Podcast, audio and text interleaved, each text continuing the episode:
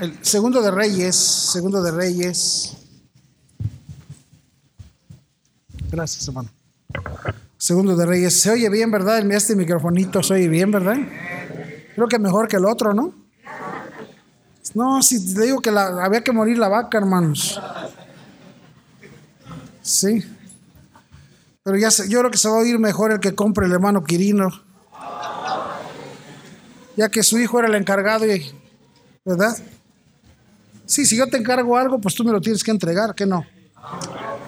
Imagínate que me dices, no, yo ahí lo dejé. No, no, no, yo te lo encargué. Pues, yo creo que se a ir mejor el que compre el hermano Quirino, está bien. O el Quirino chico, ¿verdad? Y si no, pues lo cambiamos por el Chevy, a ver qué hacemos, pero... Segundo de Reyes, capítulo 2.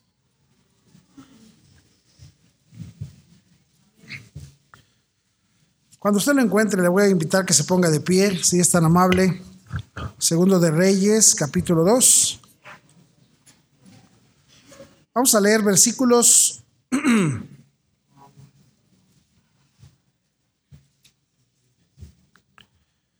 versículo 6 hasta el versículo 15.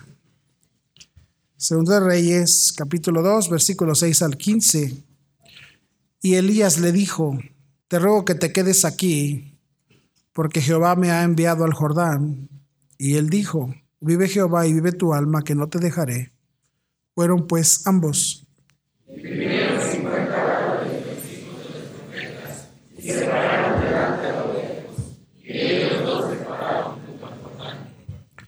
Tomando entonces Elías su manto, lo dobló y golpeó las aguas, las cuales se apartaron a uno y a otro lado, y pasaron ambos por lo seco.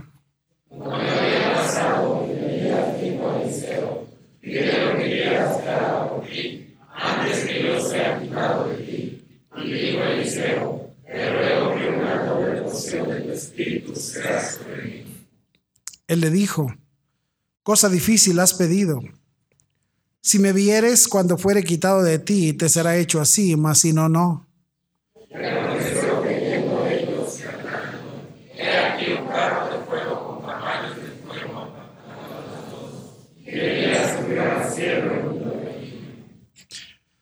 Viéndolo Eliseo, clamaba, Padre mío, Padre mío, carro de Israel y su gente de a caballo. Y nunca más le vio y tomando sus vestidos, los rompió en dos partes.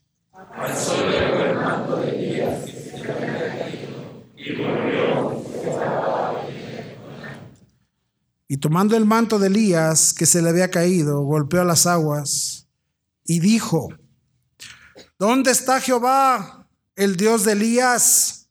Y así que hubo golpeado del mismo modo las aguas, se apartaron a uno y a otro lado y pasó Eliseo.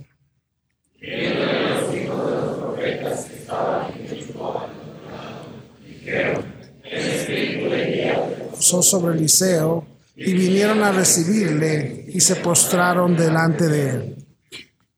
Vamos a orar, hermanos, y vamos a pedir al Señor que nos ayude en esta mañana. Padre, gracias, gracias por habernos traído y porque, Señor, dice la palabra de Dios que Toda da buena dádiva y todo don perfecto desciende de lo alto, del Padre de las luces, en el cual no hay sombra de variación. Y Señor, sabemos que de ti proceden buenas cosas. Oramos pidiendo tu bendición y tu cuidado y que tú nos sigas guiando y que bendigas este tiempo, Señor. Queremos aprender de tu palabra y quisiéramos, Señor, no solamente aprender, pero que tu palabra haga algo en nuestros corazones. Bendice las decisiones y, y llévanos a decisiones. Toca nuestros corazones, te lo pedimos en Cristo Jesús. Amén.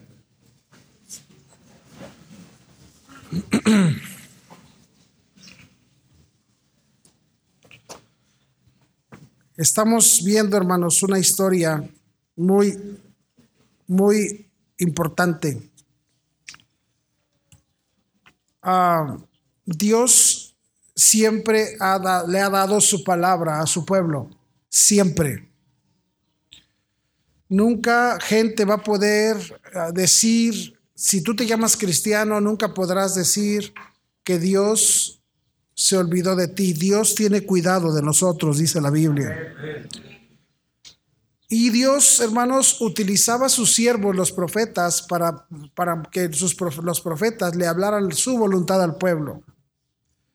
La Biblia dice en el libro de Hebreos, Dios habiendo hablado muchas veces y de muchas maneras a los padres por los profetas. Dios ha tenido varios tiempos, varios Dios tiene sus tiempos de cómo Él decide hablarle a la gente. Y en aquel entonces, hermanos, que la Biblia no estaba escrita completamente, que tenían nada más el Pentateuco, la ley de Moisés, Dios mostraba su voluntad a su pueblo por medio de su palabra. Y Dios llegó a tener grandes hombres, grandes, grandes profetas de Dios. Todos los profetas fueron hombres a quien Dios usó, pero hubo unos hombres que fueron grandes a los ojos de Dios. Tenemos aquí la historia de dos profetas, tremendos hombres de Dios. Uno, Elías. Elías, hermanos, eh, la palabra Elías significa Jehová es mi Dios. Jehová es mi Dios. Elías fue un profeta grande ante los ojos de Dios, de tal manera que Elías tuvo una, una particularidad. Elías no vio la muerte, Elías fue arrebatado al cielo. Elías fue un hombre maravilloso, con un poder de Dios grande. Y, hermanos, y Elías aquí eh, nos habla la Biblia de la historia de este Elías. Pero ahora eh, Elías, eh, Dios lo va a llevar con él y ahora Dios necesita un sucesor. Y este sucesor era el profeta Eliseo. Ahora, Eliseo no, los profetas no eran hombres que ellos se disponían, que ellos se proclamaban. Los profetas eran hombres, hermanos, que Dios escogía. Aquí no se trata de que alguien se la crea, aquí se trata de que Dios decida. Y Dios escogió a Elías tanto como escogió a Eliseo. De, la, de que el llamado de Elías no nos habla nada la Biblia, ¿verdad? Pero de Eliseo sí nos dice la historia. La palabra Eliseo significa Jehová es mi salvador algo muy parecido, pero la diferencia es que, como dicen por ahí, Elías fue el profeta y Eliseo fue la versión de Elías corregida y aumentada. Eliseo fue el profeta maravilloso de parte de Dios y hermanos, y por eso vemos la historia aquí que acabamos de leer, ¿verdad? Elías vive en los tiempos más difíciles más duros de la mayor apostasía en el pueblo de Israel. Israel era pueblo de Dios. Israel, hermanos, Israel no era una nación pagana. Israel fue una nación que Dios formó. No sé si me están entendiendo. Israel eh, no era alguien que nada más surgió de la nada. No, no, Israel no existía, no existía en el mundo, no existía, pero Dios comenzó con Abraham. Lo estuvimos viendo ahorita en la escuela dominical. Dios de Abraham, de Isaac, Jacob, empezó la descendencia grande hasta que Israel fue una nación como la multitud de la, de, la arena que está en el mar, le dijo Dios a, Abraham. Israel creció, Dios les había dicho, yo quiero que el mundo me conozca por medio de ustedes. La nación que yo formé, no la formé nada más para, para, para ser una nación. Dios se quería dar a conocer al mundo y parte del y Israel fue escogida en ese tiempo del Antiguo Testamento para que el mundo conociera a Dios, pero Israel no hizo su trabajo.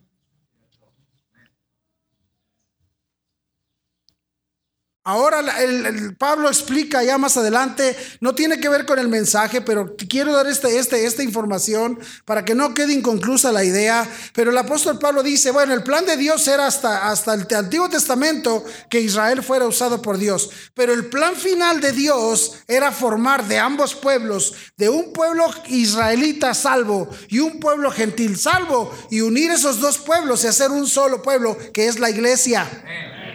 La iglesia es un pueblo de Dios que se ha formado de judíos salvos y gentiles salvos, ¿verdad? Y ese pueblo unido, ese ha hecho la iglesia, hermanos. Esa es la historia del libro de Hechos. Pero Dios escoge y, y la iglesia hace el trabajo de profeta. La iglesia hace el trabajo. ¿Por qué? Porque es la iglesia quien da el mensaje de Dios. Todos nosotros somos un mensaje de Dios. No tenemos que andar ahí vociferando ni hablando. nuestra propia vida da mensaje. ¿Cómo reaccionamos a las circunstancias? Aún en el silencio damos un mensaje. Dios, hermanos, escogía a los profetas para dar mensaje. Dios escogía a sus profetas, pero ellos fueron llamados para darle un mensaje al pueblo, sobre todo en tiempos donde el pueblo se apartaba de Dios. El profeta era el viene, viene. Si están conmigo? Cuando el pueblo se iba a desviar, el profeta decía, por aquí, por aquí, por aquí, por aquí, por aquí. No, no, no, por allá, por allá, por allá, por allá. El profeta tiene que decirle al pueblo, no, no, no, no, más a la derecha, no, más a la izquierda. ¡Hey!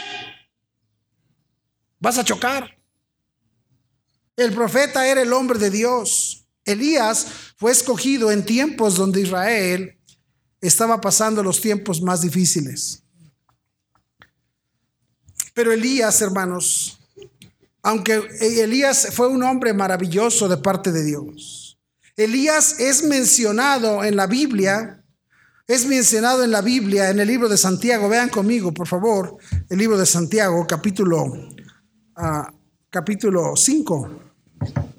Santiago, capítulo 5.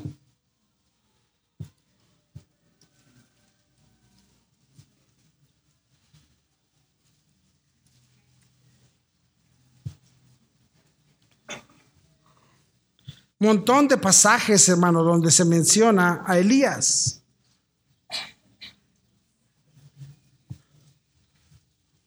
Pero vamos a ver uno de los pasajes más comunes en el libro de Santiago, capítulo 5. ¿Lo tiene?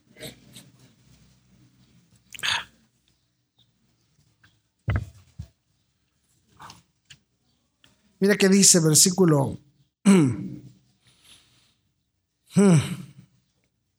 versículo 16 ah, dice, confesaos vuestras ofensas unos a otros y orad unos por otros para que seáis sanados. Y luego mira que dice, la oración eficaz del justo puede mucho. Dice el apóstol, dice eh, el apóstol Santiago, dice ahí, la oración eficaz del justo puede mucho. Da, está dando una recomendación acerca de orar. Y dice que cuando una, un justo, un salvo, un justificado, un justo no es una persona que no se equivoca, un justo es una persona que ha sido justificada. Cuando tu hijo falta a la escuela y viene y le dice a la maestra, ayer, ayer faltaste, es que estaba enfermo y le dice, a ver tu justificante. Y ya viene el niño y trae la receta, ¿verdad? La muestra y la maestra le quita la falta. Sí faltó, pero trae justificante. Así va a ser nosotros, vamos a morir, vamos a llegar a, vamos a llegar al cielo y va a decir el Señor, a ver tu justificante y si le muestras la sangre de Cristo, vas a poder entrar. Y si no traes sangre de Cristo, hermano, te vas a ir a otro lugar que no quiero decir, pero que se llama el infierno. Un justo es un justificado, es un pecador justificado por la sangre de Cristo. Amén. Por eso Elías dice, dice Santiago, la oración del justo puede mucho, pero mire que dice en el versículo 17, dice, y da un ejemplo de un justo que oró, de un justo que oró, dice, Elías era hombre sujeto que a pasiones semejantes a las nuestras. Lo que está diciendo es, Elías, no creas que era un superhombre, era un hombre común, que se sujeto a pasiones, que se enojaba, que se, que se desanimaba, que se entristecía, que se... Eh, tenía pasiones. Si en los tiempos de Elías hubiera existido el América, se hubiera apasionado, porque él le iría a las chivas.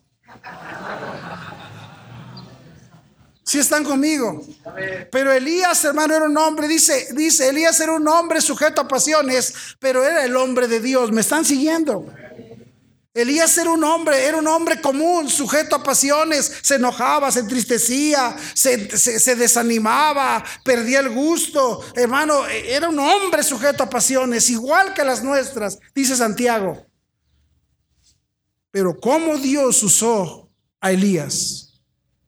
Cómo Dios usó a Elías. Así que Elías no era el, superhombre ni el superhombre para honrar. Lo que Elías tenía no era un gran hombre, sino Elías tenía un gran Dios.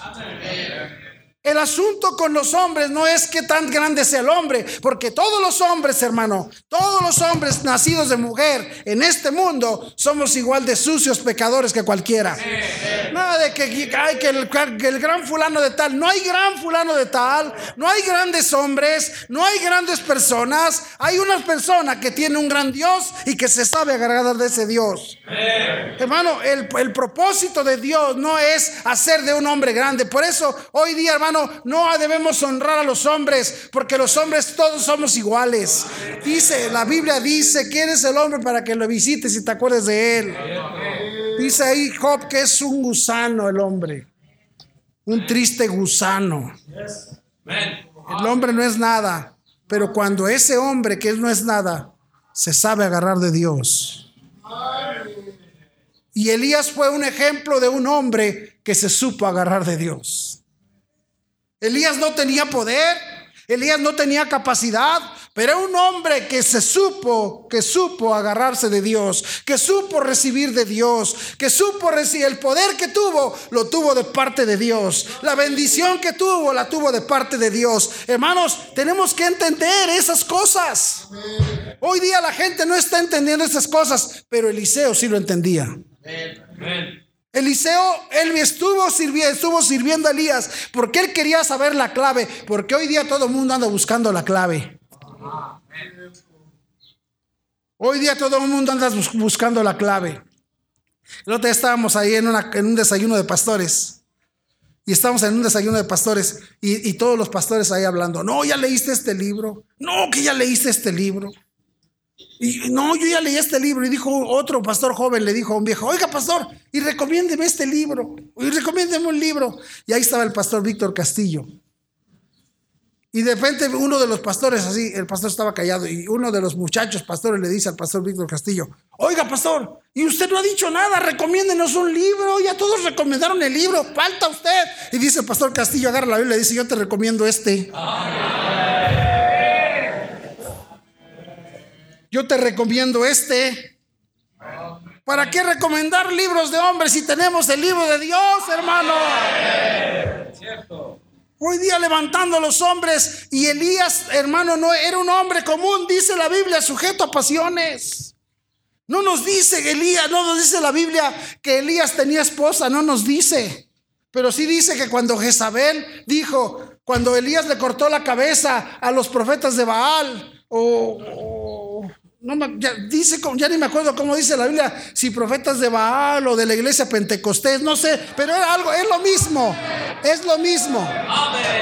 Es lo mismo, los pentes y los Baales es lo mismo. Pero dice que les cortó la cabeza y cuando Jezabel se enteró, le mandó, una, le mandó un mensaje a Elías y le dijo, Así me hagan a los dioses y mañana a estas horas no pongo tu cabeza como la de ellos. Y dice, mira hermanos, Elías se enfrenta a los 450 de Baal, 400 de Acera, al rey Acab y a todo su séquito, se para firme, pero viene una mujer y lo amenaza y le corta las alas. ¿No te digo que era sujeto a pasiones? Hoy día, ¿cuántos hombres no andan arrastrando la cobija por una mujer? La mujer, ya, dice la Biblia, y la mujer casa la preciosa alma del varón.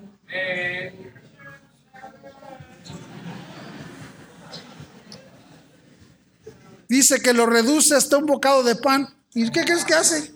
Se agarra el alma del varón. Agarra el alma del varón, ¿verdad? Y aquí está, aquí está su viejo y dice,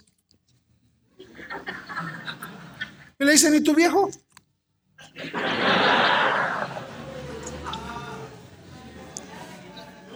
Y nos da risa, pero pregúntale a esos del arbolito que están allá.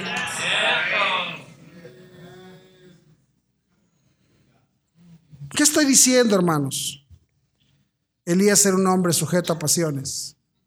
Y si, ahora déjame decirte algo. Dice Santiago, Elías era un hombre sujeto a pasiones como las nuestras. No dice, era un sujeto a pasiones como las suyas de ustedes. Santiago no dijo eso.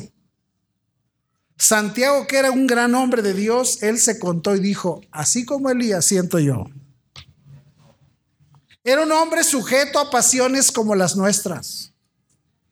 Y le llegaron tiempos de desánimo. Y le llegaron tiempos de duda. Y le llegaron tiempos difíciles. ¿Están conmigo? Mire conmigo, regresa ahora sí a Primero de Reyes.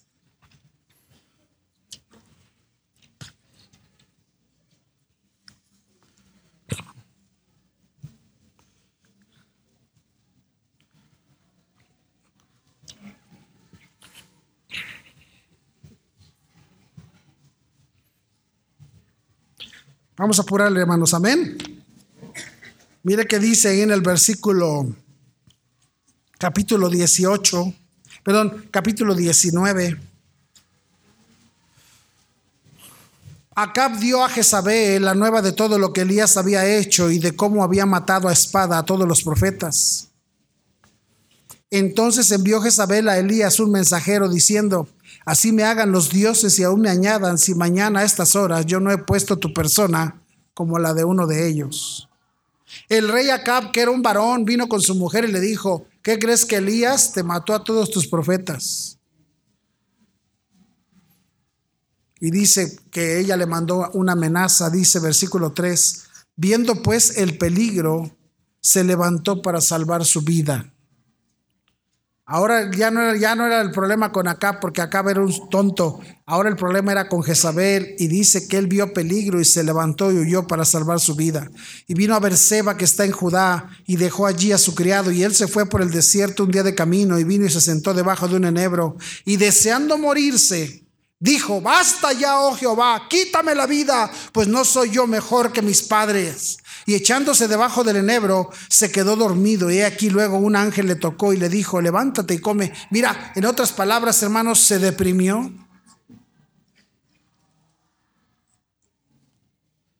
Se deprimió. Qué curioso. Pero un hombre con tanta, con tanta fuerza, hermanos, pero ahí Dios nos está mostrando que no era el hombre, sino era el Dios del hombre. Y es exactamente lo que hoy día, hermano, hoy día, hoy cualquier hombre levanta su nombre, levanta, pero no hay hombres que levanten a su Dios. No hay hombres que quieren levantar y decir, todo lo que está, lo que se ha logrado, no me vean a mí, yo no he hecho nada, yo soy un hombre de pasiones, un hombre de desánimos, un hombre de debilidades, una persona débil, pero si algo, algo se ha logrado, es por el Dios que me ha bendecido, es Dios en mi vida, Dios que hace la obra necesitamos hombres con un gran Dios.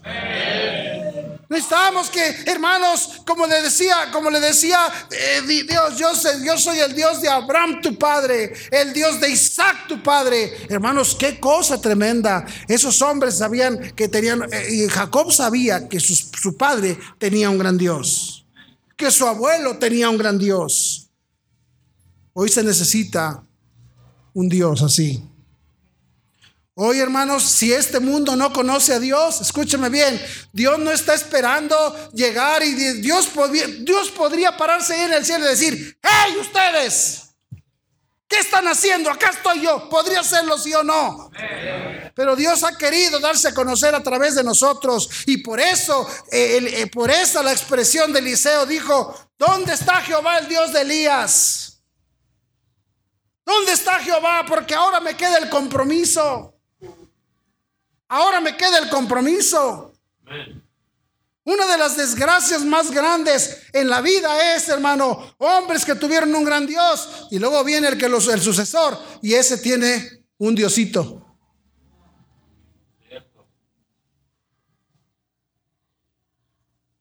Eliseo dijo, ya le dice a Eliseo, ya te van a quitar a tu Señor, ya Dios se va a llevar a Elías.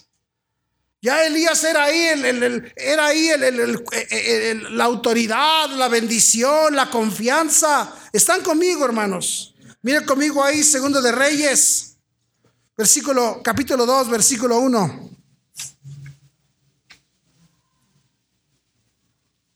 Dice ahí, aconteció que cuando quiso Jehová alzar a Elías en un torbellino al cielo, Elías venía con Eliseo de Gilgal. Y dijo Elías a Eliseo, quédate ahora aquí porque Jehová me ha enviado a Betel. Y Eliseo dijo, vive Jehová y vive tu alma que no te dejaré. Descendieron pues a Betel. Y saliendo a Eliseo los hijos de los profetas que estaban en Betel, le dijeron, ¿sabes que Jehová te quitará hoy a tu Señor de sobre ti? Y él dijo, sí, yo lo sé, ¿qué? Le dijeron, Eliseo, Eliseo ¿sabes tú que ya que, que Dios se va a llevar a Elías? ¿Sabes tú que ya Elías ya no va a estar aquí? ¿Sabes tú que ahora quien va a enfrentar todas las necesidades y todas las situaciones eres tú? ¿Sabes tú que ahora, hermano, porque mira, qué bonito es ser chiquito, ¿verdad? Qué bonito es ser dependiente, ¿a poco no? Uh, qué bonito es ser asistente, ¿verdad? Qué bonito es ser, ahí. no, pues, sin ningún compromiso. Allá, Elías. ¿Hay necesidad de esto? Elías. Amén. Eliseo sabe que se va a quedar solito. Él, se va, él va a tomar la batuta, él va a tomar la responsabilidad. Y se requiere, hermanos, para, para seguir adelante, para seguir impactando este lugar, se requiere, hermanos, poder. Para seguir haciendo esta obra que Dios nos ha puesto. Mira, hermanos, déjame decirte algo. Pero eh, eh, ahorita hay, hay, gente que dice: No, hombre, está re feo esto. Espérate, esto no es nada. Espérate, si Cristo no viene pronto, se va a poner peor. Nada de que, ay, pero a lo mejor se compone. La Guardia Nacional no lo va a componer. La corrupción no está en las oficinas del gobierno, la corrupción está aquí adentro en el corazón de nosotros. Y pongan a quien pongan, ese es corrupto, es sucio, es cochino, es pecador. Amén. La corrupción no se va a acabar y el hombre es corrupto desde su nacimiento y el hombre todo lo que toca lo quiere hacer mal, lo quiere hacer por el lado chueco. ¿Están conmigo? Esto no se va a componer. Y hoy, y hermano, y si tú y yo hoy día nos, nos escandalizamos de lo que vemos, tú no te imaginas lo que nuestros hijos van a llegar a ver. Si, hay, si, si ahorita tú piensas que hay riesgos y que hay crimen, espérate, esto no es nada.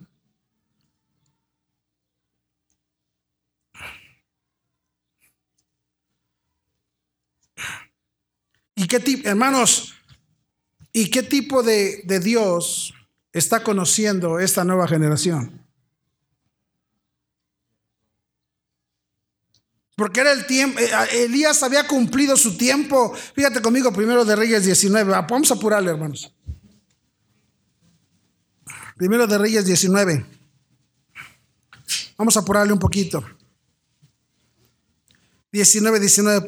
Partiendo él de allí, halló a Eliseo, hijo de Zafat, que araba con dos ayuntas. Perdón, perdón. 19, a 19:13 dice, cuando yo Elías cubrió su rostro con su manto y salió y se puso a la puerta de la cueva, y aquí vino a él una voz diciendo, ¿qué haces aquí Elías? Él respondió, he sentido un vivo celo por Jehová Dios de los ejércitos, porque los hijos de Israel han dejado tu pacto, han derribado tus altares, y solo yo he quedado y me buscan para quitarme la vida. Y le dijo Jehová, ve pues, ve, ve, vuélvete y por tu camino por el desierto de Damasco y llegarás y ungirás a Asael por rey de Siria, a Jehú hijo de Nimsi ungirás por rey sobre Israel y a Eliseo hijo de Zafat de Abel Meola ungirás para que sea profeta en tu lugar. Dios le dice, mira, quiero que vayas por este camino y vas a hacer tres cosas que te voy a mandar. De esos tres hombres que te he mandado, dice, va a haber uno que va a quedar en tu lugar. Eliseo se va a quedar en tu lugar. Eliseo va a venir, se va a quedar en tu lugar. Hermano, pero Elías Elías era un hombre que su vida era una vida consagrada a Dios, era una vida que no le, era una vida donde no le importaba nada, era una vida que no le interesaban las cosas materiales. Todo lo que a Elías le interesaba era servir a Dios. Servir a Dios. De Elías la Biblia nos dice que era un hombre rústico. Era un hombre rústico. Mira conmigo, segundo de Reyes, por favor. Vamos a apurarle, hermanos. Segundo de Reyes. No solamente era un hombre sujeto a pasiones, pero un hombre rústico. Mira qué dice ahí en el versículo, capítulo 1. Segundo de Reyes, capítulo 1. Después de la muerte de Acab, se rebeló Moab contra Israel y Ocosías cayó por la ventana de una sala de la casa que tenía en Samaria. Y estando enfermo, envió mensajeros y les dijo: Id y consultar a Baal Zebú, Dios de Cron, si he de sanar de esta mi enfermedad. Y el, rey Ocosías de Israel, en vez de consultar a Dios, va a consultar a Balcebú o a Belcebú. Entonces el ángel de Jehová habló a Elías Tisbita diciendo, levántate y sube a encontrarte con los mensajeros del rey de Samaria y diles, no hay Dios en Israel que, va, que vais a consultar a Balcebú, Dios de Cron. Por tanto, así ha dicho Jehová, del hecho en que estáis no te levantarás, sino que ciertamente morirás. Y Elías se fue. Cuando los mensajeros se volvieron al rey, él les dijo, ¿por qué os habéis vuelto? Ellos le respondieron, encontramos a un varón que nos dijo, id y volveos al rey que os envió y decirle, así ha dicho Jehová, no hay Dios en Israel que tú envías a consultar a Baal Zebub, Dios de Cron, por tanto del hecho en que estás no te levantarás, de cierto morirás. Entonces él les dijo, ¿cómo era aquel varón que encontrasteis? Y os dio tales palabras. Ellos le respondieron, un varón que tenía vestido de pelo Andaba con, hermano, ¿sabe qué era su túnica de una piel de animal? Dice un varón que andaba con vestido de pelo y ceñía sus lomos con un cinturón de cuero. Entonces él dijo, es Elías Tisbita. A Elías no le importaba, hermanos, nada más que servir a Dios. Elías era un hombre rústico que no vivía para las cosas de este mundo, solamente vivía para agradar a Dios. ¿Están siguiéndome? Ahora viene el tiempo de que Dios va a cambiar. Y ahora le toca a Eliseo. Y mira que dice ahí en el eh, en, Primero de Reyes 19. Perdón que te esté haciendo usar tanto la Biblia, hermano. Sí, espero que no te vaya, te vaya a dar una, una convulsión o algo. Dice el versículo 19. Ahora Elías, eh, Elías es enviado para ungir a Eliseo a Asael y a Jehú. Y dice en el versículo 19, 19, 19, dice, partiendo él de allí halló a Eliseo, hijo de Zafat, que araba con doce yuntas delante de sí. Y él tenía la última y pasando Elías por delante de él, echó sobre él su manto. Entonces, dejando él los bueyes, vino corriendo en pos de Elías y dijo, te ruego que me dejes besar a mi padre y a mi madre y luego te seguiré. Y él le dijo, ve, vuelve, ¿qué te he hecho yo? La diferencia entre Elías es que Elías no habla de familia, no habla de sentimientos, no, era un hombre rústico, no le interesaban las cosas, pero Eliseo era hijo de papi y mami. Eliseo era fresita, hermano. Eliseo tenía sus manos bien bonitas, no tenía callos ahí, no había trabajado. Eliseo, sí, andaba ahí, era, ahí era el hacendado, 12 yuntas de bueyes. Eliseo era una persona completamente distinta. Elías era un hombre más rudo, le importaban menos las cosas. Eliseo era un hombre de clase. Era, Eliseo era, era pirurris. Pero ahora, hermanos, Dios se va a llevar a Elías. Ahora Dios se va a llevar a Elías. Y ahora Eliseo tiene el compromiso. Ahora Eliseo tiene el compromiso. Eliseo podía haber dicho, bueno, Elías no tenía dinero, yo sí tengo. Bueno, Elías no tenía relaciones, yo sí tengo. Bueno, Elías no tenía amistades, yo sí tengo. Pero ahora le dicen, se te va a quedar el compromiso, Eliseo. Se te va a quedar el compromiso. Tenemos que pensar, hermanos, que un día, escúchame bien, no importa que todavía te sientas joven, si Cristo no viene pronto, ¿qué vas a dejarle a tus hijos? Ustedes muchachos, chamacos, ustedes qué, no piensen que toda la vida te va a vivir tu papá y que te va a solucionar tus problemas tu papá y que te va a ayudar tu papá. No pienses. Te vas a enfrentar un día al matrimonio. No le vas a decir, mire papá, aquí te traigo otra más, otra hija más. Nos vamos a enfrentar a la vida otra vez. ¿Están conmigo? Y Eliseo reconocía una situación. Eliseo sabía el problema. Vamos a, vamos a llegar al punto. Dice versículo 8 del capítulo 2 de Segundo de Reyes. Versículo 7, perdón, dice, y vinieron 50 varones de los hijos de los profetas y se pararon delante a lo lejos y ellos dos se pararon junto al Jordán. Tomando entonces Elías el manto, lo dobló y golpeó las aguas, las cuales se apartaron uno a otro lado y pasaron ambos por lo seco. Y ahora viene Eliseo Viene Eliseo, hermanos, con Elías. Eh, eh, eh, Eliseo es su, es su siervo. Eliseo está siendo entrenado por Elías, está aprendiendo de Elías. Eliseo está aprendiendo las cosas y Elías lo tiene que entrenar.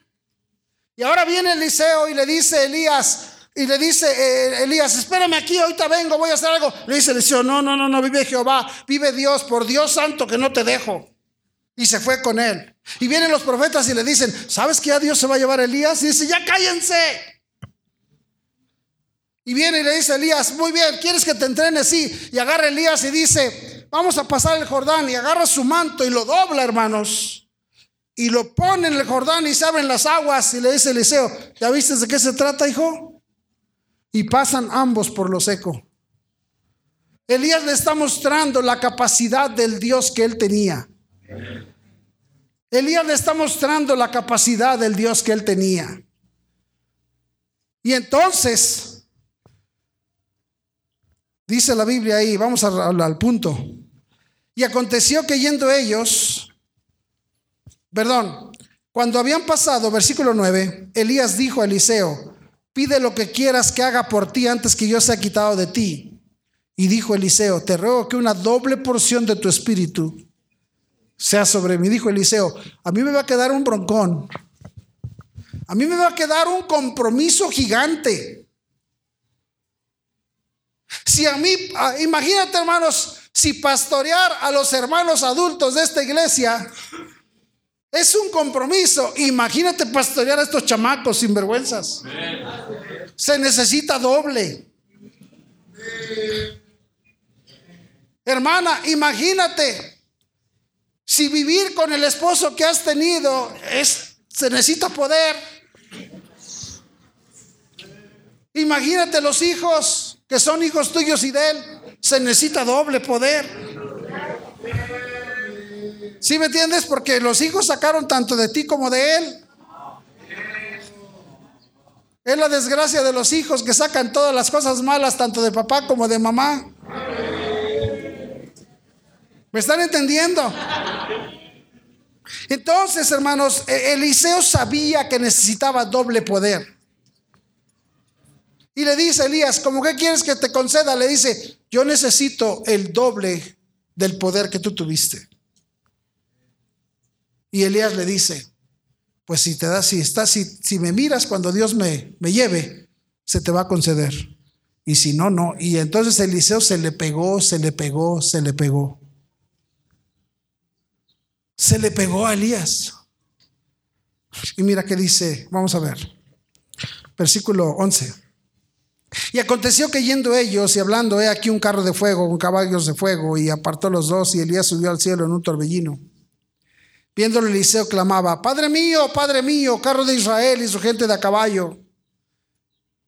Y nunca más le vio, y tomando sus vestidos los rompió en dos partes se fue, se fue Elías, hermano, en un carro de fuego. Eliseo ya ni lo vio. Dice que nada más dejó el manto. Dice versículo, dice, alzó luego el manto de Elías que se le había caído y volvió y se paró a la orilla del Jordán. Ahora ya es el compromiso de Eliseo. Ahora está solito Eliseo. Y dice ahí, y tomando el manto de Elías que se le había caído, golpeó las aguas y dijo, escucha, ¿dónde está Jehová? ¿Dónde está Jehová, el Dios de Elías? Y así que hubo golpeado del mismo modo las aguas, se apartaron a uno y a otro lado y pasó Eliseo. Y viéndole los hijos de los profetas que estaban en Jericó al otro lado, dijeron, el espíritu de Elías reposó sobre Eliseo y vinieron a recibirle y se postraron delante de él. No es cierto. No fue el espíritu de Elías que vino sobre Eliseo. Fue el Dios de Elías que le quiso dar ahora la doble porción a Eliseo. Porque Eliseo preguntó, ¿Dónde, eh, ¿Dónde, está Elías? Cuando Elías se fue, no dijo, ¿dónde está Elías para que me ayude? No, Eliseo, Eliseo dijo, ¿dónde está Jehová, el Dios de Elías? ¿Dónde está Jehová, el Dios de Elías? No es el hombre el que hace la diferencia. Es el Dios que el hombre puede conocer. Es el Dios que el hombre puede tener. Hermano, hoy día tenemos muchos hombres que se levantan, pero nadie levanta a Dios. ¿Dónde está Jehová, el Dios de Elías? ¿Dónde está Jehová, el Dios de Elías? Eliseo hizo grandes cosas. No porque Eliseo era grande, sino porque Eliseo reclamó al Dios de Elías. Ese Dios de Elías, hermano, es el que hace la diferencia. No es Elías el que hace la diferencia, es el Dios de Elías. Porque el Dios de Elías es un Dios de poder. El Dios de Elías, Jehová el Dios de Elías es un Dios de poder. Necesitamos buscar al Dios de poder. Que el día de mañana, hermanos, podamos decir, yo vi el poder de Dios en mi vida. Mi que tus hijos digan, mi padre tenía un Dios poderoso. Mi padre era un hombre sujeto a pasiones, pero tenía un Dios en el cielo que lo bendijo. Un Dios en el cielo que lo cambió. Porque hermano, para que tú y yo cambiamos se necesita poder. Para que tú y yo dejemos las mañas se necesita poder. Para que dejáramos el pomo se necesitaba poder. Amén. Y hay algunos que, que pastor, yo es que necesitas doble porción o triple porción tú. Para cambiar la vida se necesita poder. Este no es solo Dios, solo Elías, es el Dios de Elías. Es el Dios que puede hacer cosas que tú no imaginas. Mira que dice Primero de Reyes 17. Entonces Elías Tisbita, que era de los moradores de Galad, dijo a Cap, vive Jehová Dios de Israel, en cuya presencia estoy, que no habrá lluvia ni rocío en estos años, sino por mi palabra. Vive Jehová en cuya presencia estoy. Dice, yo estoy en la presencia de Dios y te vengo a decir una cosa, no va a haber lluvia sino por mi palabra. Va a haber una sequía por el pecado que ustedes tienen, dice, pero por mi palabra. Hermanos, él tenía, el Dios de Elías era un Dios de poder. Hoy día no estamos viendo, estamos viendo pura religiosidad, pero nadie está dejando ver el poder de Dios en su vida. Y ahí están los hombres diciendo, por, hermano, mira, el, Dios de Elías, el poder de Dios de Elías, este Dios de poderoso es el Dios al que yo sirvo. Este Dios poderoso es el Dios a quien yo sirvo y a quien usted también sirve. No es un Diosito que no puede hacer cosas, es un Dios que tiene poder. Es un Dios al que nosotros estamos sirviendo. Yo no estoy sirviendo a un Dios débil.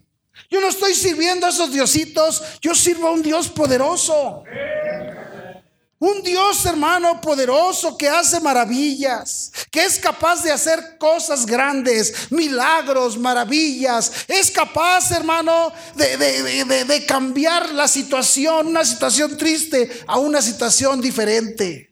Es, capaz, este es el Dios poderoso que un día dijo, hágase la luz y fue la luz. Él habló con su boca y este mundo se creó. Y ese Dios al que yo sirvo es el Dios que cuando habla puede hacer una diferencia en nosotros.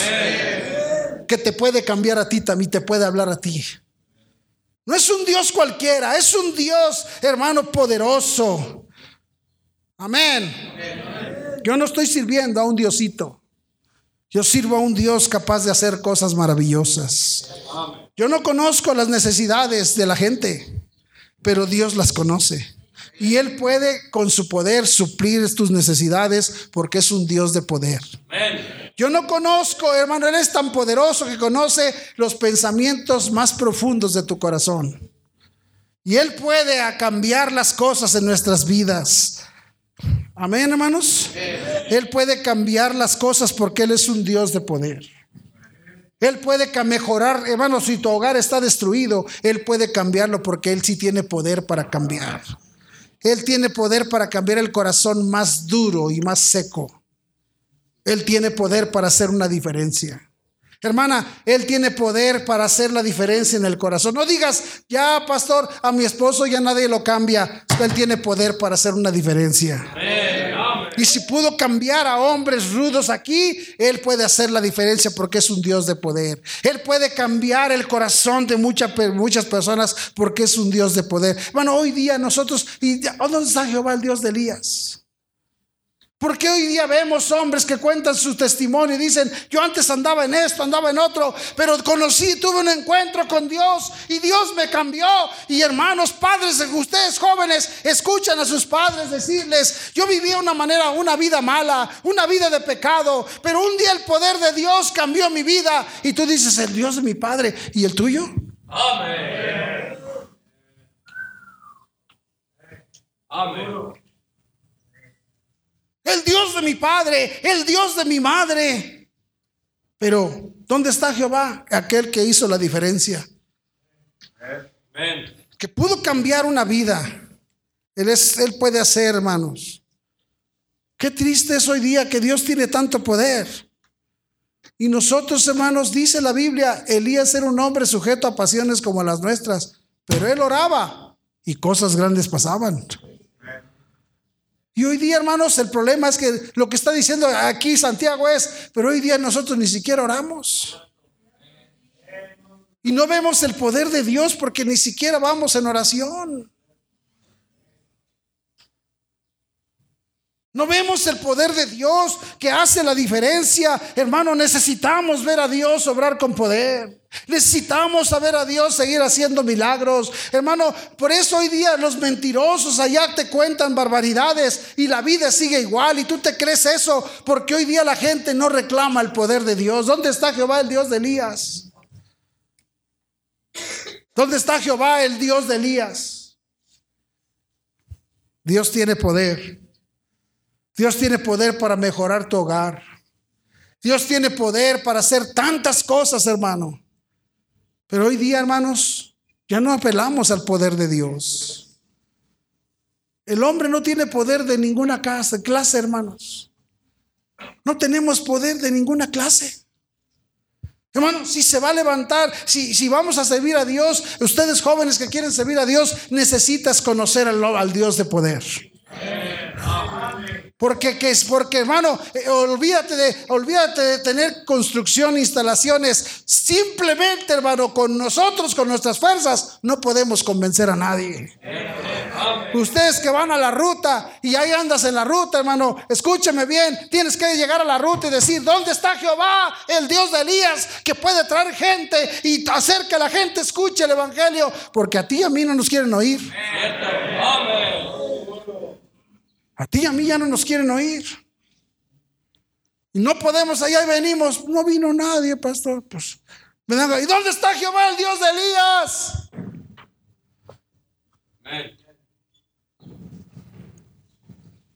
Un Dios de poder.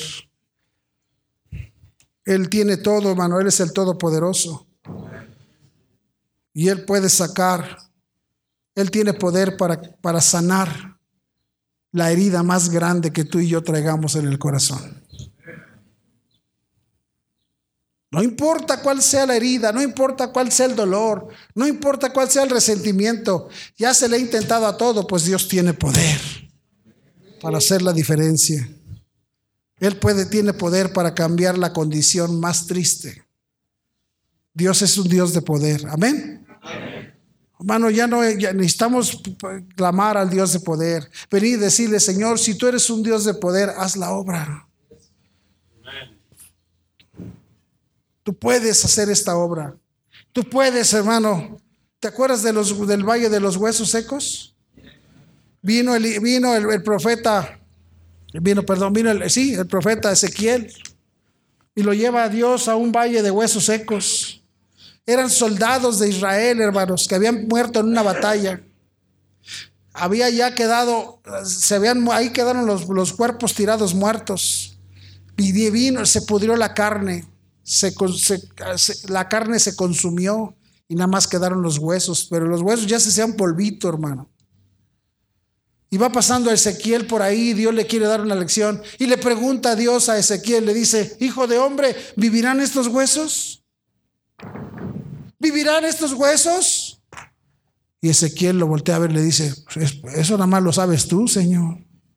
¿Yo qué te puedo decir? Y le dice Dios, pues clama y di, huesos secos. Así ha dicho Jehová. Así ha dicho Jehová, vivan. Dice, y de repente empezaron a tronar los huesitos, hermano. Clac, clac, clac, clac, clac, clac, clac.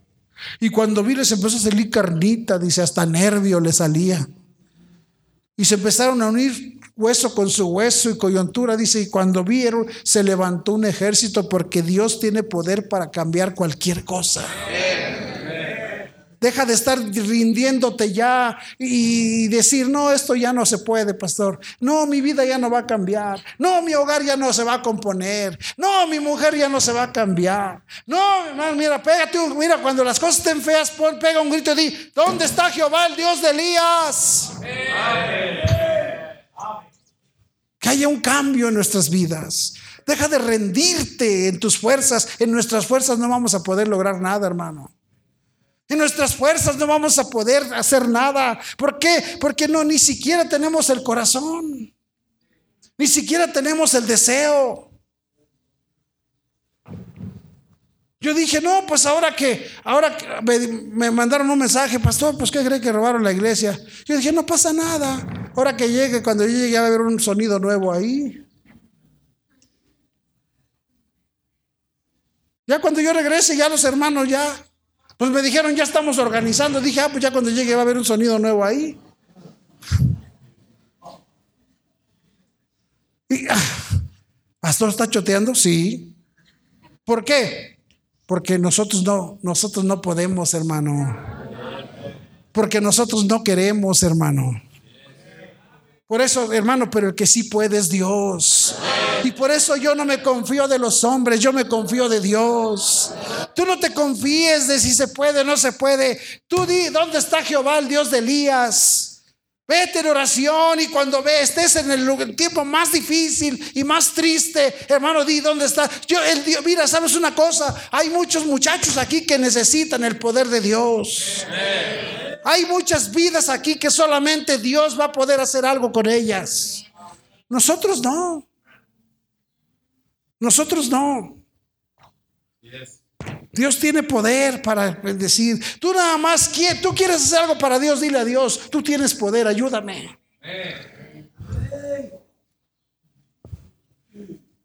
El poder de Dios, hermano, hace la diferencia, cambia corazones, cambia mentes, hace la diferencia. Eliseo conocía y dijo, ¿dónde está Jehová, el Dios de Elías? ¿Sabes por qué? Porque Eliseo sabía que el Dios de Elías tenía poder. Elías dijo, ¿no va a llover? ¿Y llovió? No llovió. No era Elías el hombre, era el Dios de Elías. No solamente es un Dios de poder, pero mira que es Primero de Reyes 17.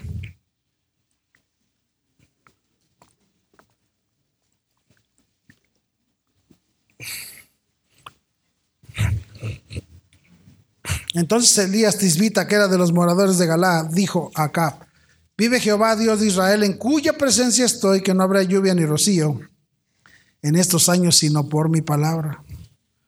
Vino a él palabra de Jehová diciendo, apártate de aquí, escucha, vuélvete al oriente y escóndete en el arroyo de Kerit, que está frente al Jordán.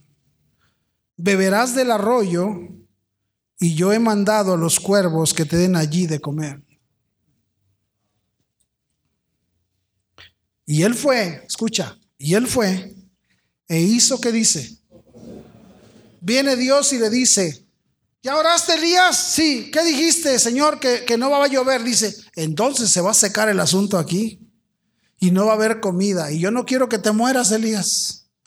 Porque si tú te mueres, ya, ya oraste y ahora ¿quién va a orar para que vuelva a llover? Vete al arroyo de Querid y yo te voy a, yo te voy a sustentar. Voy a mandar a los cuervos.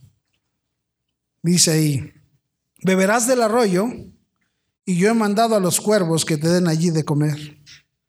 Y él fue e hizo conforme a las palabras de Jehová, pues se fue y vivió junto al arroyo de Querit, que está frente al Jordán. Dice, y los cuervos le traigan pan y carne por la mañana, y pan y carne por la tarde, y bebía del arroyo. El Dios de Elías, hermano, es un Dios de poder, pero también es un Dios de provisión. El Dios de Elías es un Dios de provisión. El Dios de Elías nunca te va a dejar, porque es un Dios de provisión. Es un Dios que se encarga de proveer. Había sequía, empezó a secarse la producción, se empezó a morir el ganado, empezó a haber necesidad. Pero Elías, hermano, es hora que fuimos a llevar a los muchachos allá al reino animal. El hombre da, una, enseñanza ahí acerca de las aves y, y, hace volar una águila. Y después, ya después dice, ahora vamos a, y se le traen un cuervo. Y el hombre se mete un billete aquí en la bolsa. Y le dice a una mujer, ¿quién trae un billete? Y a la mujer le dice, o sea, una mujer, yo le doy uno de 50 se lo echa aquí en la bolsa. Y luego le dice el, hombre al cuervo, entrégale el billete a su dueño. El cuervo le saca el billete de la bolsa y va otra muchacha y le dice, dámelo y el cuervo no se lo da. Y viene la señora ya viejita que le dio el billete y el cuervo se lo entrega a ella. Y dice el hombre, ¿saben por qué? Porque el cuervo es el animal más inteligente que hay. Y cuando él dijo eso, me acordé luego, luego del pasaje, dije, con razón Dios mandó los cuervos a darle de comer a Elías. Que se hubiera mandado otra ave, una paloma a lo mejor no le da.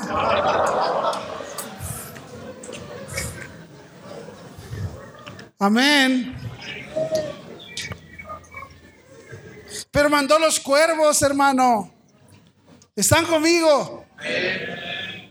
Porque Dios es un Dios de provisión y Dios siempre te va a mandar un cuervito. Dios siempre va a mandar un cuervo. ¿Estás conmigo?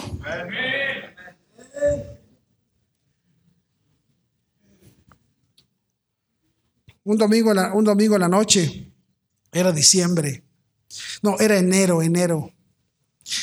Y este, y pues usted sabe que en fin de año todos los cristianos quieren ir a su rancho feo. ¿Sí? Ay, que mi rancho y que quién sabe qué. Y resulta que tuvimos un culto, hermanos, nosotros, hermanos, nosotros no teníamos ni un peso. Y luego, y luego terminó el culto y nada más vino la hermana Lupita Aguilar y no me acuerdo quién más, dos, tres personas. Y me dice mi esposa, oye, no tenemos nada, nada para comer en la casa. Y, me dijo, le dije, me dijo, pero yo no, no importa, dice, no tengo hambre, más que, dice, pues si los chiquillos, o sea, el Esteban nos pide leche. Y le dije, ahorita primero Dios. Y entraron seis, entraron seis pesos de ofrenda. Y la leche costaba 10 pesos en ese entonces. Y llegamos a la casa con 6 pesos. Y dice el Esteban, no hay, no hay tantita lechita. Y mi esposa me hace.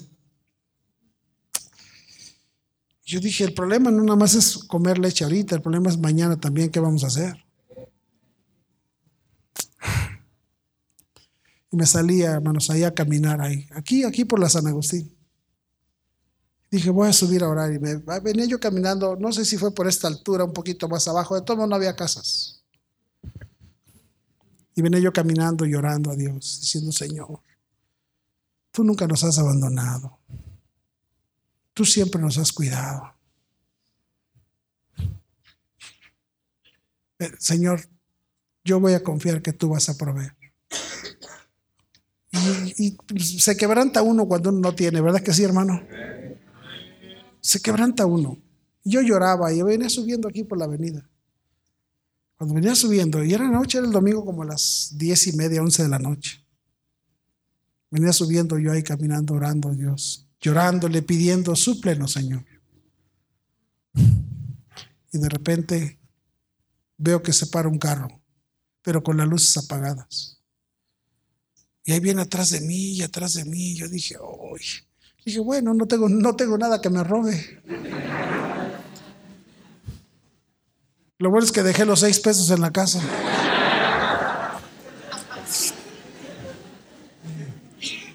Pero me seguía y me seguía el carro, con las luces apagadas. Yo hasta pensé, ¿para qué me salí? Y de repente, hermanos, ya me dije, ya me voy a dar la vuelta, a ver qué pasa. Y cuando ya me voy a dar la vuelta, se abre la puerta del carro y me dice, Pastor, Pastor Lima, ¿Qué, pasó, pastor? ¿Ya no quiere saludar a los hermanos?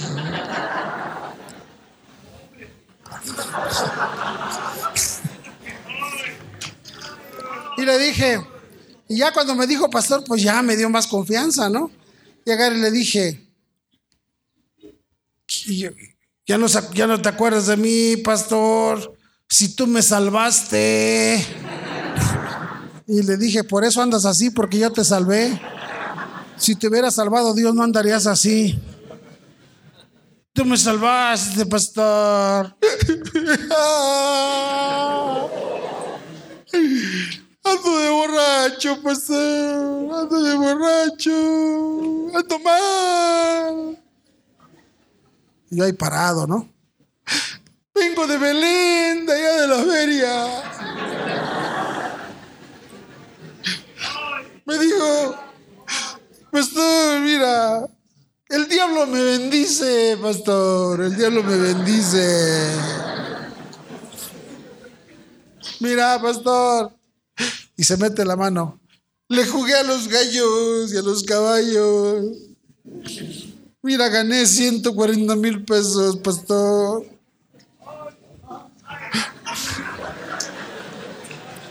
Y me dice, déjame darte una ofrenda.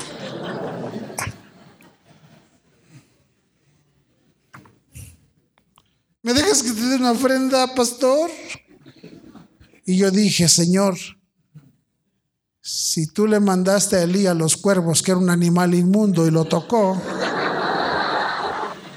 ¿por qué yo no voy a aceptar la ofrenda? ¿Me dejas que te dé aunque sea unos 10 mil pesos, pastor? Le dije, aunque sea.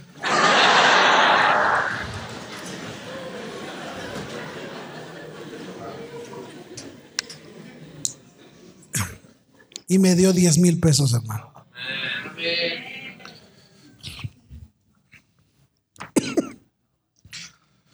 Y mis hijos, ellos han visto a Dios siempre cuidar de nosotros.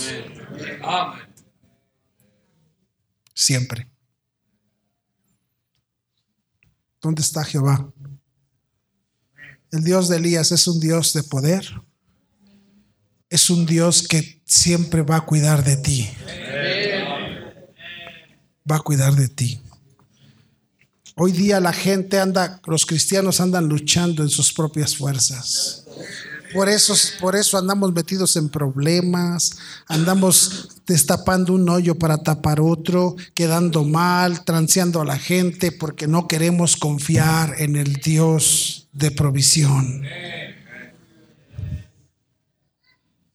Es un Dios que puede cambiar cosas, es un Dios que puede proveer cosas.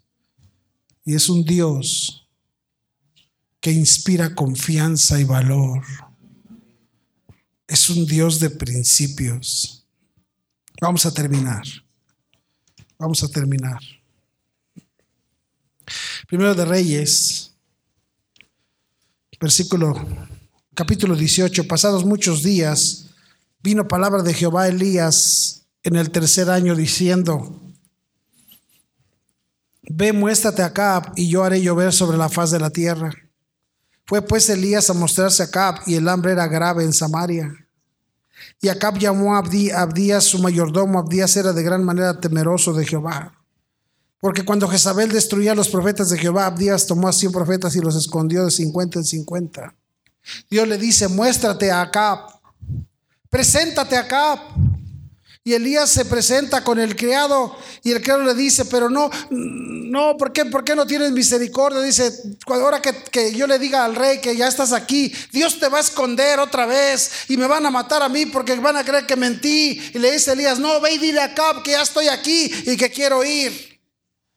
Dice el versículo 15, y le dijo Elías, vive Jehová de los ejércitos en cuya presencia estoy, que hoy me mostraré a él. Mira hermanos, Dice yo, el Dios del Dios del poderoso está conmigo, en cuya presencia estoy y me voy a mostrar al rey. No tengo temor.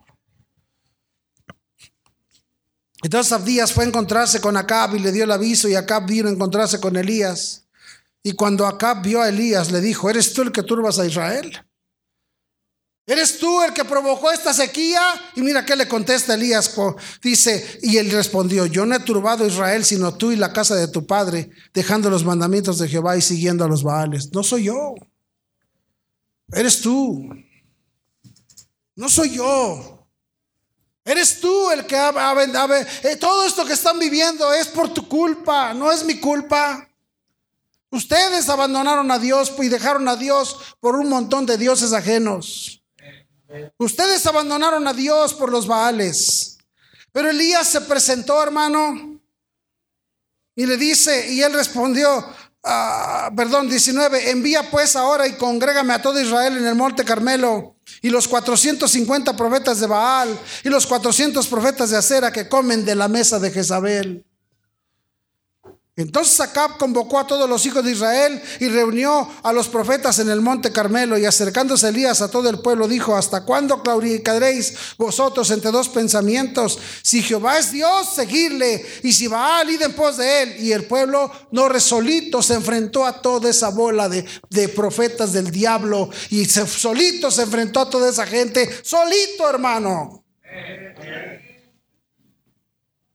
Solito se paró y dice, vive Jehová en cuya presencia estoy. Y les dijo, ¿hasta cuándo claudicaréis vosotros entre dos pensamientos? Se paró firme por Dios. El Dios de Elías, hermano, era un Dios de poder, era un Dios de provisión y era un Dios de principios donde Elías se paraba, hermano. Hoy día ya nadie se para por Dios. Hoy día que no te invitan a una pachanga porque dices, pues este domingo no puedo ir porque voy a la pachanga. Sí, no importa, no importa.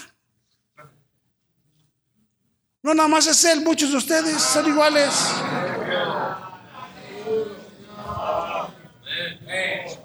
Hoy día que no venga tu tía a visitarte porque ya no vienes a la iglesia. Que no venga tu suegra porque no eres capaz de decirle, o va a la iglesia. Yo no, mira, mi suegra si, yo, si viene, ya sabe que a la iglesia. Y si no, ahí se queda.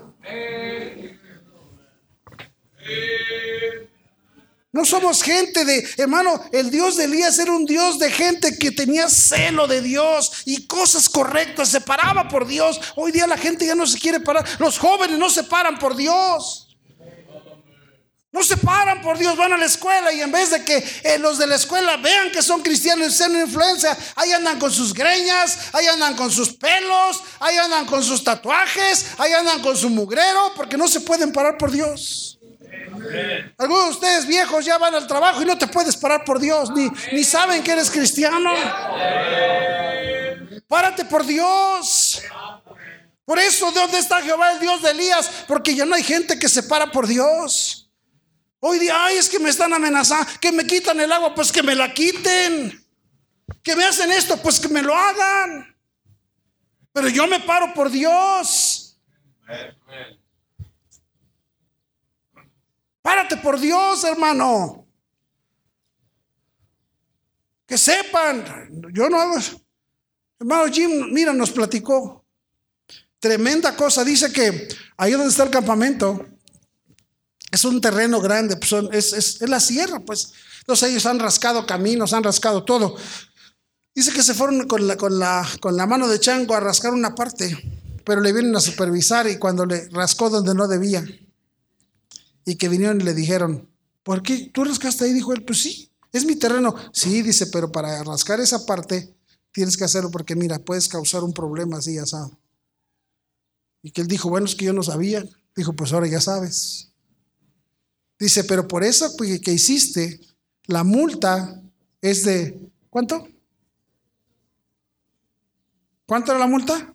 No pusieron atención, ¿verdad? ¿Quién se acuerda?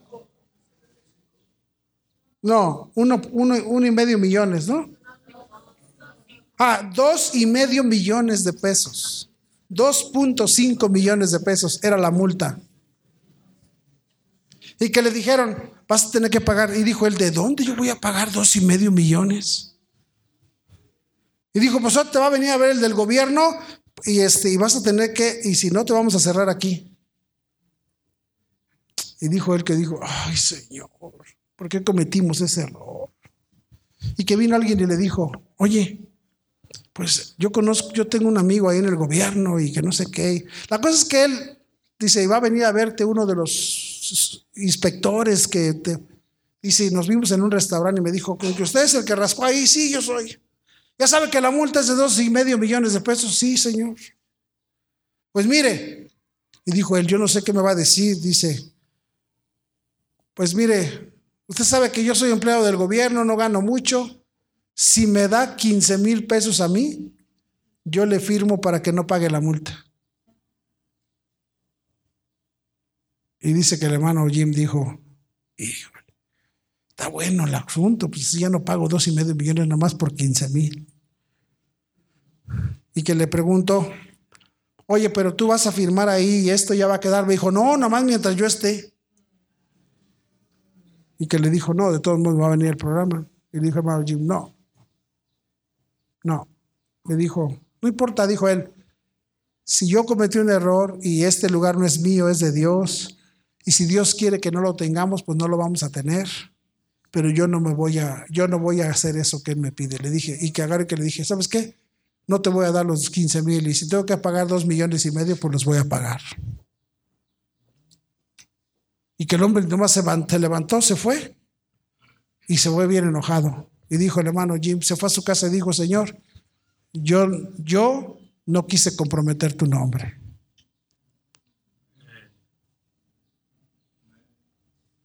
Dice, y ya, pues dije, y ya dije, me puse a orar. Ahora, Señor, tú dame los dos millones y medio que tengo que pagar, ni modo. Dice, después vino otro hombre y me dijo, ¿usted va a pagar la multa? Sí. Dice, y me dijo, aquí está su multa, son 20 mil pesos. Dijo, y pagué lo justo y no comprometí, porque yo le dije, no te puedo dar eso que me pides porque yo soy cristiano. Y si, tú, y si yo te lo daría, entonces yo estaría rompiendo las reglas de Dios. Entonces prefiero que Dios me dé lo que tú me pides y si no, que me cierren. Pero no voy a comprometer el, comprometer el nombre de Dios. Hermano, pero hoy día la gente no se para por Dios. Hoy ya no nos paramos por Dios. Y por eso Eliseo dijo, ¿dónde está Jehová el Dios de Elías? El Dios de Elías era un Dios de poder. Hermano, ¿dónde está el Dios que puede cambiar hogares, cambiar corazones, cambiar mentes, cambiar vidas, cambiar hijos, cambiar matrimonios, juntar gente, hacer la diferencia? ¿Dónde está? ¿Dónde está el Dios que cuida de ti, que te provee, que te bendice? ¿Dónde está? ¿Y dónde está el Dios que te ha dado la confianza de creer en Él y no venderte? El Dios que te da la confianza para pararte por Él. ¿Dónde está?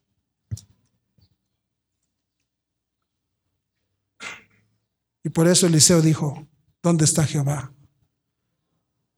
Bueno, que no un día se levante aquí alguien que diga, ¿dónde está Dios?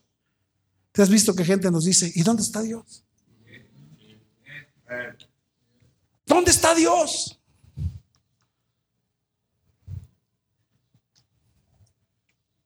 Pero que nosotros le podamos decir, ¿sabes dónde está Dios? Está ahí en esa familia, mira que Dios cambió. ¿Sabes dónde está Dios? Está en estos niños que están aquí, mira. ¿Sabes dónde está Dios? Está en este muchacho, mira, que con todas las adversidades aquí sigue. Ahí está el Dios. Está Dios en varios jóvenes, en varios matrimonios. ¿Sabes dónde está Dios? En un montón de hombres aquí que eran, pero, ¿verdad? Una verdad, un diablo encarnado eras, hermano. Y ahora mira, Dios aquí te tiene como angelito. Ahí está Dios. Ese Dios tiene poder. ¿Dónde está Jehová, el Dios de Elías? Hermano, necesitamos eso. Yo no tengo problemas. Que vengan, que tengo un Dios que provee. Tengo un Dios que me puede dar más que eso. Amén. Pero necesitamos seguir viendo a Dios. Vamos a orar.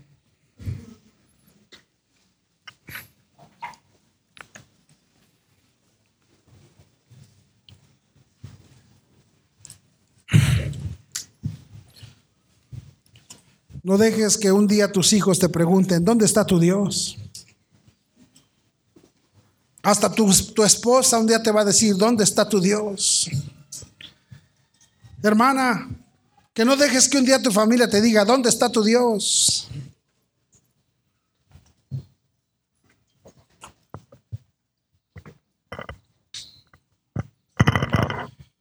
¿Dónde está Jehová, el Dios de Elías? ¿Dónde está Jehová, el Dios de Adolfo?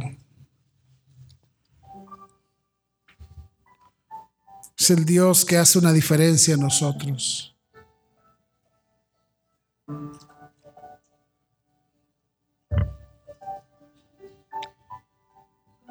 Padre Celestial, bendice este tiempo de invitación.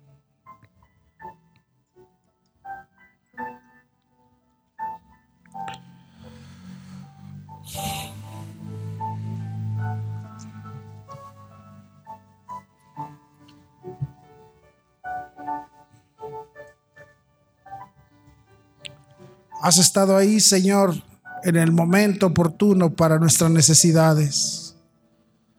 Has estado ahí, Señor, en el momento que te hemos querido ver para cambiar esas vidas.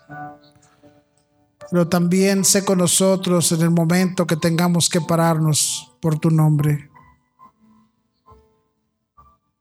Tú eres el Dios que puede cambiar corazones que nos puede hacer mejores.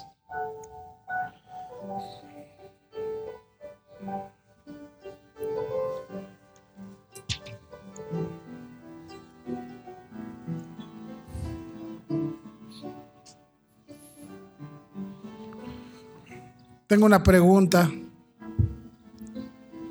¿Habrá alguien esta tarde que diga, pastor, yo vine esta tarde a la iglesia? Y no tengo la seguridad que si muero me iré al cielo. Si la muerte llegara a mi vida, no tengo la seguridad que me iré al cielo.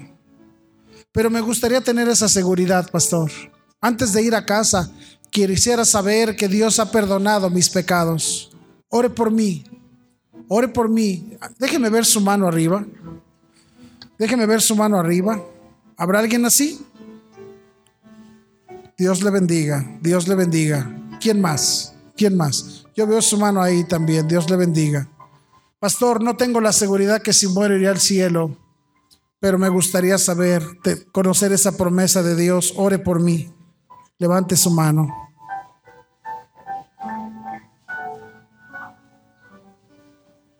¿Alguien así?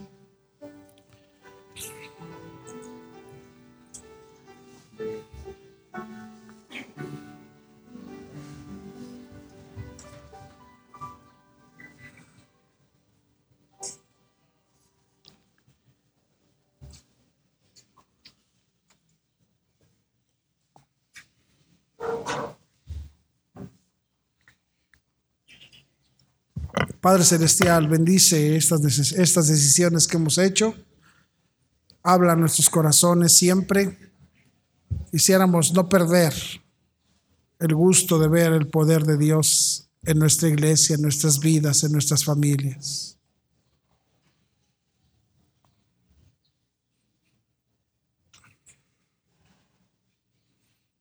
Una pregunta más. ¿Habrá alguien esta tarde que diga, pastor, yo no he sido bautizado como lo manda la Biblia? No he sido bautizado como lo manda la Biblia.